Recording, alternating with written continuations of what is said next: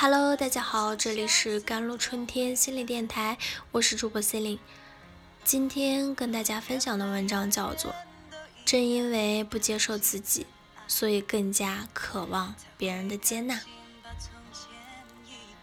我家那闺女一播出，吴昕就因为在节目痛哭上了热搜，所有人都说太真实了，就像在看自己。入行十三年，微博粉丝三千六百一十万，圈内人缘超好，但这都改变不了一个事实：吴昕非常不自信。三十六岁了，她找不到合适的结婚对象。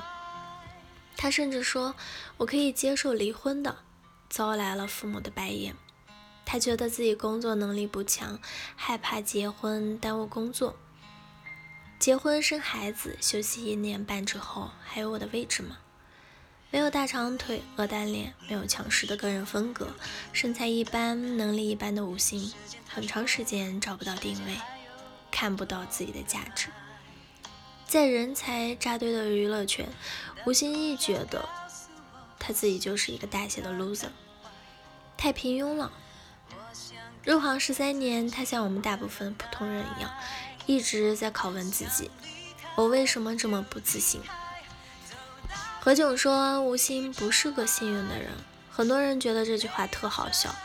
吴昕应该算是中国主持界运气最好的人了吧？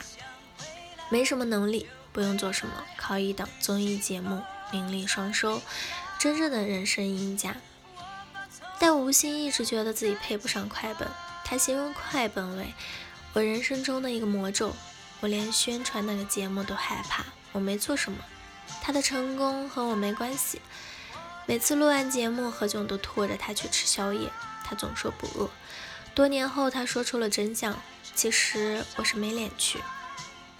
他最怕听到的话就是，这么多年怎么就没有一点长进？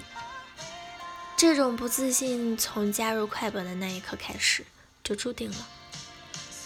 二十三岁前的吴昕顺风顺水，出身工程师家庭，衣食无忧，成绩好，父母对他宠爱有加，典型的别人家的孩子。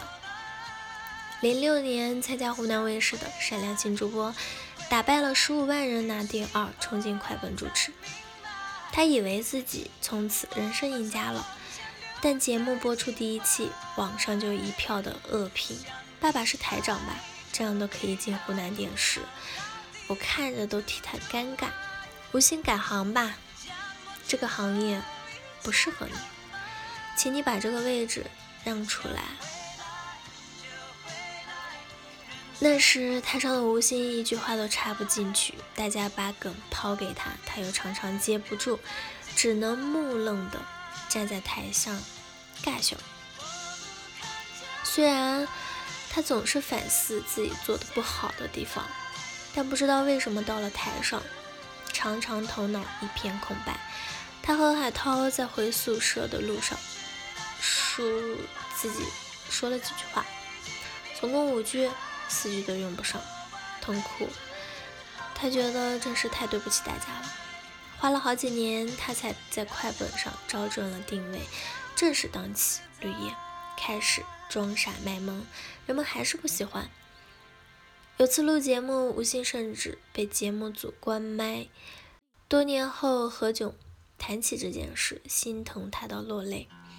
一位德高望重的主持人也很认真地对他说：“你真的不适合这一行，这是一种怎样都不被认可的濒临窒息的无力感。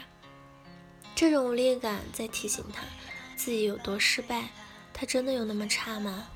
并不。”当年快本大换血选上了吴昕，是因为他法语第一，十五万人里选出主持亚军，形象阳光可爱，说万一挑一，毫不违规。他单独主持的访谈节目逻辑清晰有主见，很少出错。最重要的，他很真诚，不虚假。不止一个上过快本的嘉宾说过，他给人感觉很舒服，没有威胁感。为什么他完全看不到自己的任何优点，不去拓展和改变，反而是自怨自艾，越来越不自信呢？因为他的自卑感是不健全的，拥有不健全的自卑感的人，不仅停不下来和他人比较，也极度的害怕被人讨厌。正因为不接受自己，所以更加渴望别人的接纳。他们心中总是在反复担心同一件事情：别人怎么看我？别人会怎么看我？别人会怎么看我？以至于被投注一点点关注，都会怀疑我是不是被讨厌了。阿德勒提出，要克服自卑，一定要做到课题分离。我们每个人都有被认可欲求，都不被想被人讨厌。我们甚至会为了不被讨厌、看别人脸色、满足别人期望而活着。但残酷的是，别人讨不讨厌你，根本不由你说了算。如果一个人铁定的讨厌你，你就算是呼吸都是错的。